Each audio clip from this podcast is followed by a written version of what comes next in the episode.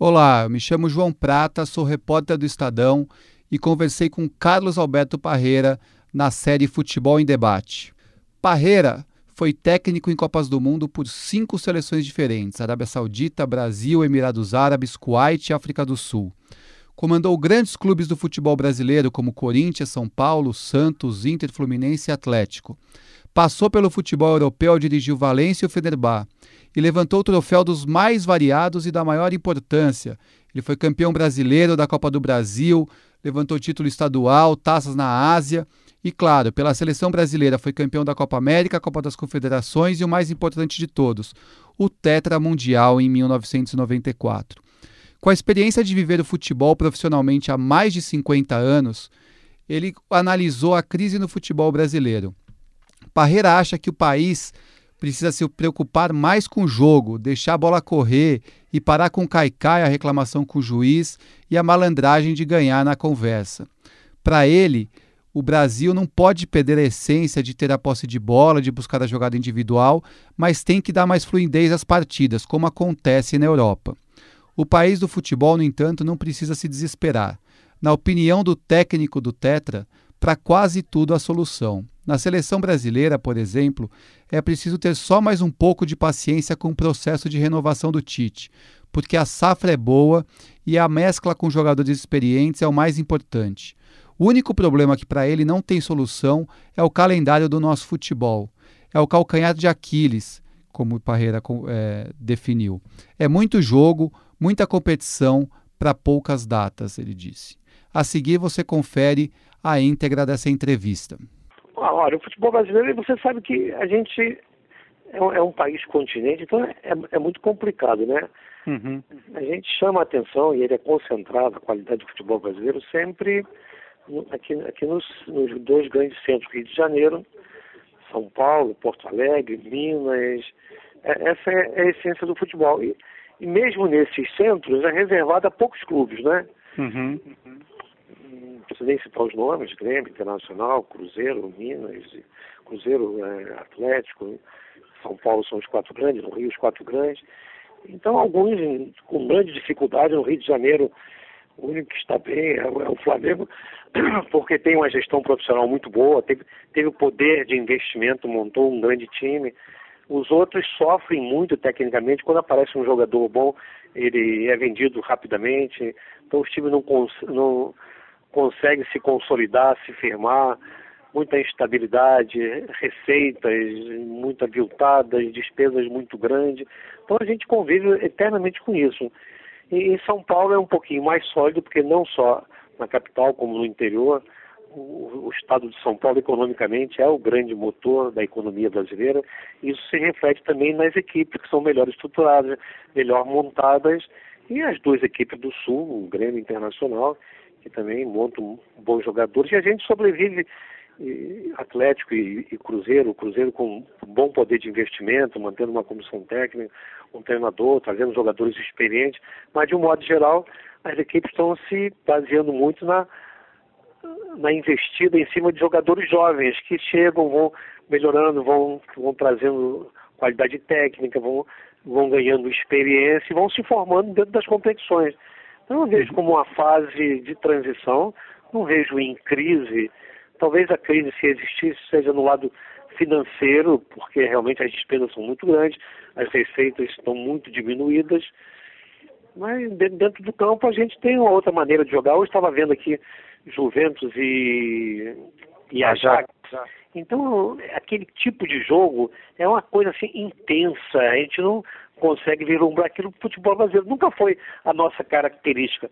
A velocidade do jogo, a intensidade, a qualidade do Ajax foi assim impressionante até os últimos minutos. Não foram foi uhum. dois, três minutos, quatro, não. O segundo tempo todo. Eu vi só o segundo tempo, não vi o primeiro, estava fora de casa. Que, que velocidade, que intensidade, que qualidade é impressionante. E, isso no nosso futebol é diferente. A gente fica mais com a bola, a gente gosta mais do drible, a gente não tem tanta velocidade. Se eu fosse a, a, maneira de jogar taticamente, eu digo, a formação das equipes é praticamente a mesma. Hoje o Ajax jogou lá com, uma hora era um 4-4-2, tinha hora que era um 4-3-3, então os times eles variam muito, mas de um modo geral uma, uma linha de 4, 4 no meio, ou 3 e 3, É, uhum. Essa variação a gente encontra também no nosso futebol. O que eu acho é que a gente podia ter um, um ritmo um pouquinho mais forte, sem perder a característica principal que é a individualidade, que é a, o poder de improvisação. Um jogo desse que você viu lá, muito intenso, tal, tal, mas falta aquele jogador para fazer a diferença, falta o Messi, falta o, o, Neymar, que faz o drible, faz, faz a criatividade, mas sem dúvida alguma é um ritmo assim impressionante e que a gente não vai nunca querer copiar, porque não é a nossa característica, mas a gente uhum. podia jogar com um pouquinho mais de fluidez, com um pouquinho. Você acha que a ida. Sinto, sinto muita falta também poucos jogos, a gente está ficando muito pouco com a bola. Nossa característica é ficar com a bola. Ah, uhum da tão chamada posse de bola, tem sem exageros, mas a gente, as equipes não estão ficando com a bola o necessário para se impor tecnicamente. O Corinthians eu acho que é o grande exemplo disso atualmente no futebol brasileiro. Né? O, Corinthians hoje não está, ele fez isso algum. Começou a temporada hesitando um pouquinho, depois melhorou, agora caiu um pouco e tal. É um time que se defende muito bem, mas ainda também não fica com a bola o quanto a gente acha que o, as equipes brasileiras poderiam ficar o Flamengo talvez, um pouco do Palmeiras, pela qualidade que tem, pelos jogadores que tem, que realmente são diferenciados em relação às outras equipes, até Grêmio, pelo poder talvez. de investimento que esses times têm nesse momento. Uhum. Uma outra coisa que eu sinto muita diferença quando eu vejo um jogo desse de hoje, vejo a, Champions, vejo a Premier League, o futebol inglês, é, é, é um cai-cai, é um para-para, é a bola para, toda hora o jogo está interrompido e cai, reclamam do juiz. A gente tinha que ter mais fluidez, tem, o jogo tinha que render mais, tinha que correr mais. Para-se muito, então se consome muito tempo do jogo em, em jogada de bola parada, jogador hum. caindo, jogador sendo atendido, jogador não sei o que lá, jogador reclamando, o juiz marca uma falta, cerca um juiz. É, é, essas coisas que a gente não vê no futebol lá de fora. Isso eu acho que a gente podia melhorar mesmo. Dar, se importar mais com o jogo, jogar mais, deixar a bola correr mais tempo. E uma característica nossa aqui é ficar com a bola. Não é aquela posse de bola do antigo Barcelona, 800 passes por jogo, 700. É uma coisa que hoje já, já não se faz mais. Mas ficar com a bola é importante, continua sendo importante. Você uhum. se impõe o adversário ficando com a bola. Não? É o que o Manchester City faz. Em todos os jogos, fica 75% do tempo com a bola. Então ele se impõe tecnicamente. Foi o que o Ajax fez hoje. Eu vi o segundo tempo, não vi como foi o primeiro tempo. Ele se impôs em cima do Juventus. Olha que não é fácil ganhar do Juventus é, lá E já tinha feito isso com o Real Madrid também, né? É, então se impôs de uma maneira técnica, tática, muito avassaladora, ficando com a bola, jogando no campo do adversário, saindo para o jogo. Então isso aí que eu acho que a gente podia ter mais no nosso jogo, fluidez. Uhum. E em relação a... Um calendário também muito complicado. É. A gente está tá jogando aqui três competições, campeonatos regionais, Copa Sul-Americana ou Libertadores e Copa do Brasil.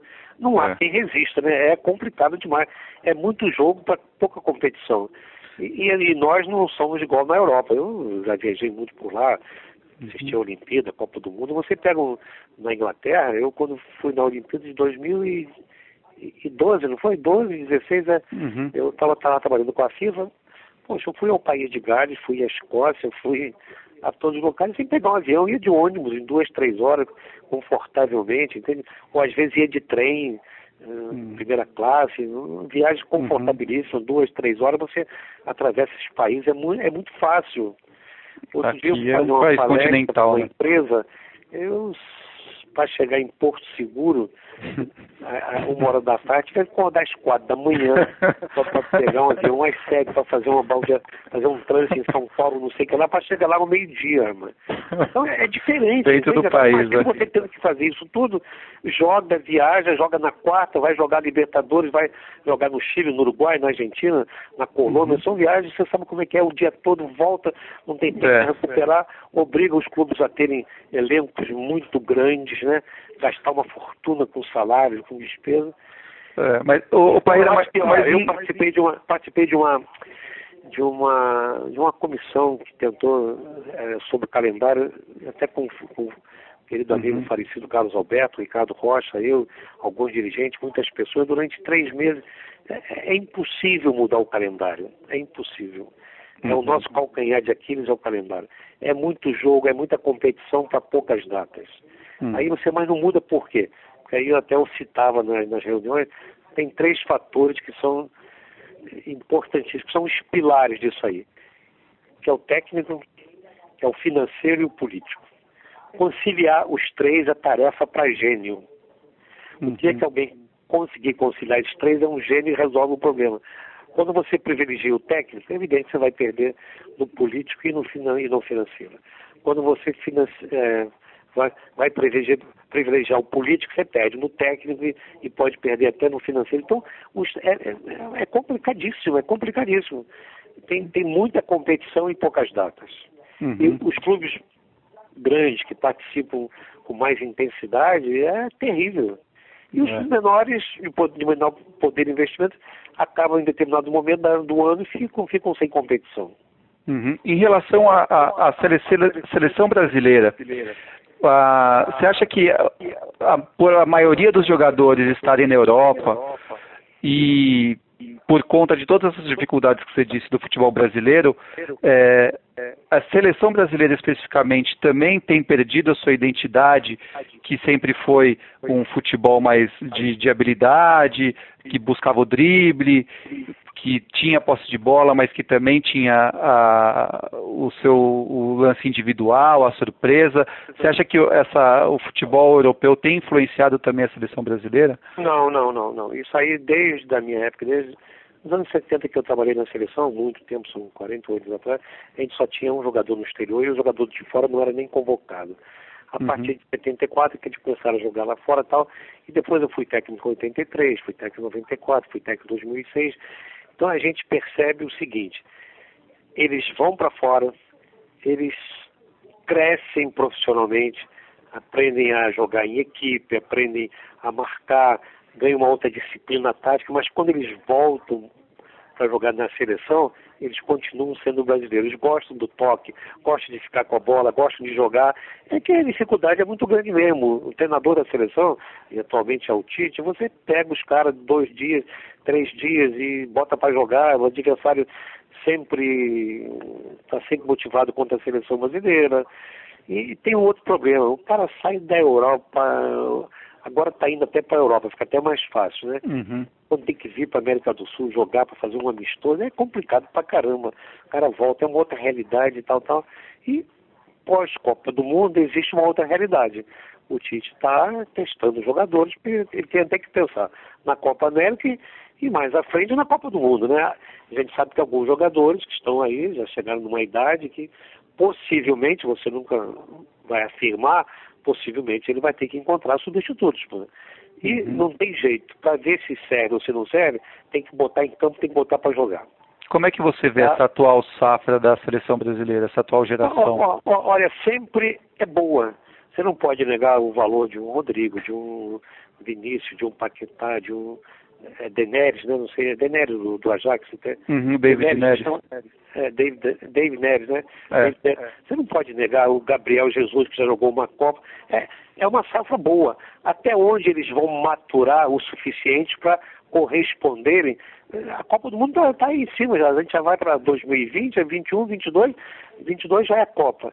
E, então é um período muito curto. E eles não ficam exclusivamente dedicados à seleção eventualmente virão para disputar a Copa América, amistosos. Então é preciso, como sempre, isso é essa fórmula.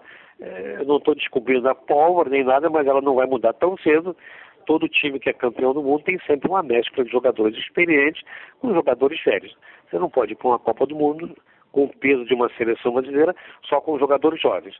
Também não pode ir com um time acima de uma idade média suportável. Então você tem que fazer essa mescla. Eu acho que o Tite vai conseguir chegar lá. Vai passar por uma Copa América em que ele poderá, não sei qual é a ideia dele, trazer alguns jogadores jovens e manter uma base com os antigos, porque afinal de, de contas a Copa do Mundo, a eliminatória, ainda estão mais à frente. O importante agora é concentrar para a Copa América e, e torcer para ganhar a Copa América em casa.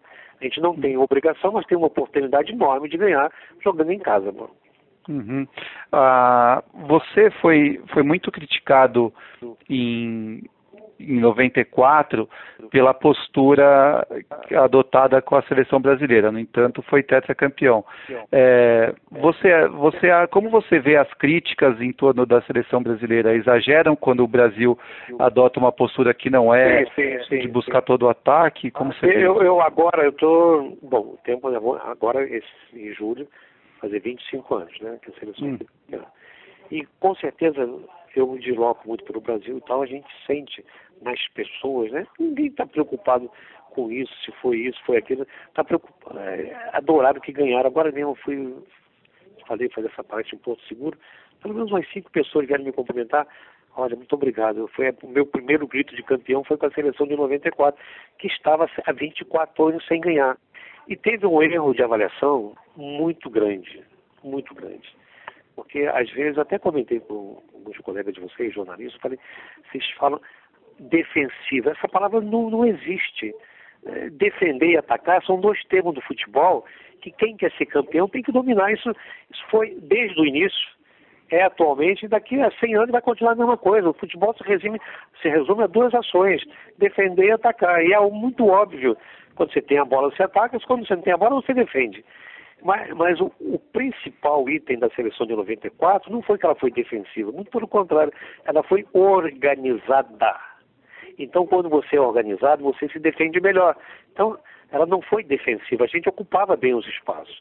Era uma seleção que tinha dois atacantes que só ficavam na frente para atacar, que era Bebeto e Romário, e duas linhas de quatro marcando por zona, característica do futebol brasileiro, linha de quatro e com a bola tocando, saindo no toque, quando dava para jogar em velocidade a gente jogava, os laterais saíam para apoiar, de um lado Jorginho e Cafu, do outro lado Branco e, e Leonardo, laterais ofensivos, então era um time que tinha um equilíbrio entre o atacar e defender muito grande.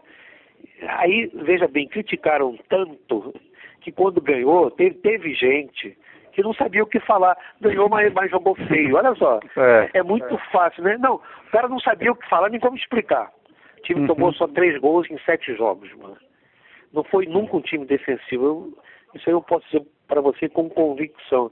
Foi um time organizado. Tem muita gente que até hoje não entendeu a diferença entre ser organizado e ser defensivo por ser bem organizado, se defendia bem. Hum. O Tite, não, você não, acha não, que... não estou não tô puxando argumentos para defender minha seleção, não, estou dizendo para você o que eu sinto até hoje, entende? Eu podia uhum. fazer uma análise, não, foi isso aí, a verdade é isso aí. Você acha que o Tite sofre críticas semelhantes e, injusti e injustas como a, da, a que você sofreu? Olha, o, o, o, Tite nunca um treinador chegou numa Copa do Mundo com tanta com tanto apoio né, da imprensa e de torcedores. E, e olha só, e nunca nenhum treinador pós-Copa do Mundo foi pedido pela imprensa e pelos torcedores para que ele continuasse. Não foi nem o Tite dizer eu quero continuar, não. Foi quase que uma imposição da imprensa, dos torcedores, achando que o trabalho tinha sido muito bom e que ele devia continuar. Então, esse negócio de, de crítica, é agora que nessa fase de renovação, é evidente que a seleção não vai jogar um futebol do melhor nível. Agora, reúne, bota, não tem um jogo que ele botou cinco, seis jogadores jovens para atuar. Então a camisinha pesa. Seu nome mesmo, né? Você falou que... João. João. João, João, a camisa pesa, João.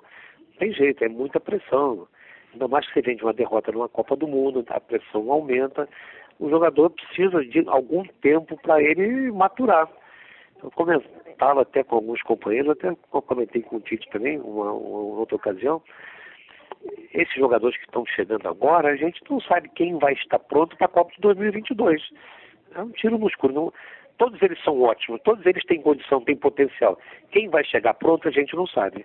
Eu dou um exemplo do time de 94, que nós tínhamos quatro jogadores: Bebeto, Tafarel, Dunga, tem mais um ali, Jorginho não sei se tinha um quinto não, eles foram campeões sub-20, não sei, acho que foi em 83.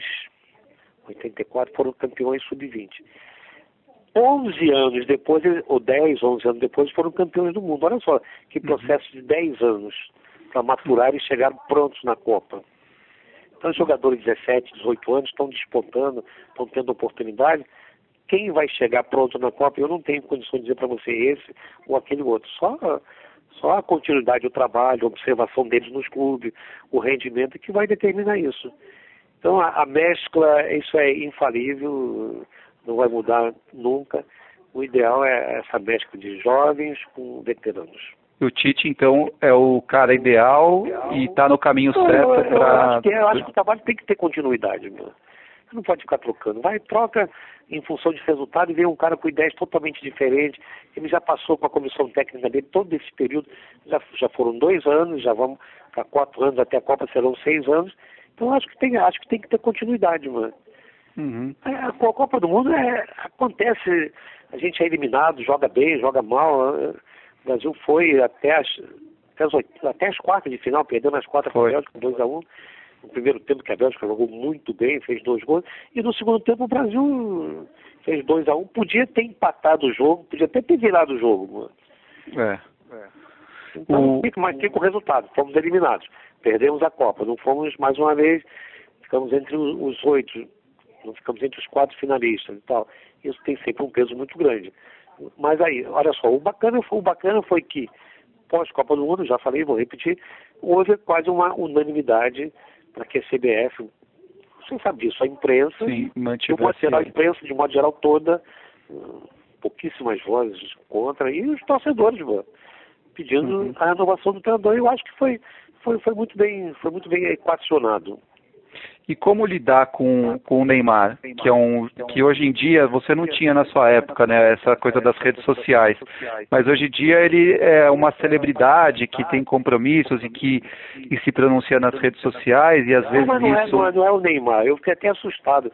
Eu soube que o Cristiano, Cristiano Ronaldo, né, tem uhum. 100 milhões, um número assim que alguém é, falou, eu fiquei então não é o Neymar, todos eles, o Mbappé, todos eles, isso aí não, isso aí não, não, não tem jeito.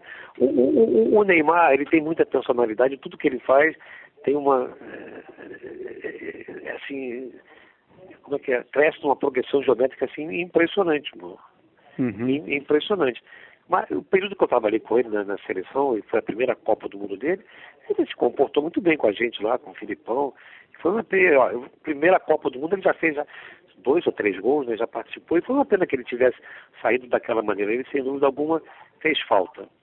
Uhum. O Neymar, ele tem muita personalidade, eu acho que ele não... O Tite, eu vejo muitas declarações do Tite, do Edu, conversei com eles, estão felizes com o Neymar. Eles não, não reclamam do comportamento dele, de que ele é um líder, líder técnico, nem, ninguém tem dúvida que ele tem a liderança técnica. Uhum. Isso aí, liderança para comandar o time, como fazia o Gerson, o Carlos Alberto, aí já é outro tipo de postura, mas a liderança técnica é do Neymar. Ele é o nosso grande nome e, vai ser muito útil. Espero que isso recupere e continue jogando. Ele, ele, ele, pelo que você disse, ele não deveria ser o capitão do time. Não, não, não sei. A liderança técnica é dele. A liderança de comandar o Tite Acho que ele é o capitão, né, o indicado, né? Não sei uhum. exatamente. Porque o Tite tinha aquela, aquele critério de a cada jogo colocava um capitão é, é. e parece que agora ele concentrou no Neymar. Isso. É, aí é onde é a definição do treinador. A liderança técnica dele é inquestionável. O Pelé uhum. nunca foi capitão e todo mundo respeitava o Pelé como capitão. Eu trabalhei com o Pelé na Copa de 70, depois a Copa das uma Copa Independência, não sei o que, uma competição. Ele nunca foi capitão e, na verdade, o Pelé abria a boca, todo mundo amém, porque era o Pelé, entende? Então o Neymar, para liderar a seleção, não precisa ser oficialmente um capitão. A liderança dele é técnica e com certeza ele é muito ouvido. E para terminar, como você imagina essa seleção, essa, essa seleção brasileira para a Copa de 2022? Não sei, não sei. Não consigo vislumbrar. Eu acho que eu falei para você antes, estou dizendo agora repetindo. Tem primeiro a Copa América, a gente tem que se concentrar na Copa América e, e projetar a eliminatória, porque o time começa a ser forjado, a ser formado na, na eliminatória. A eliminatória é muito bom para isso. Você começa a definir jogadores, tá?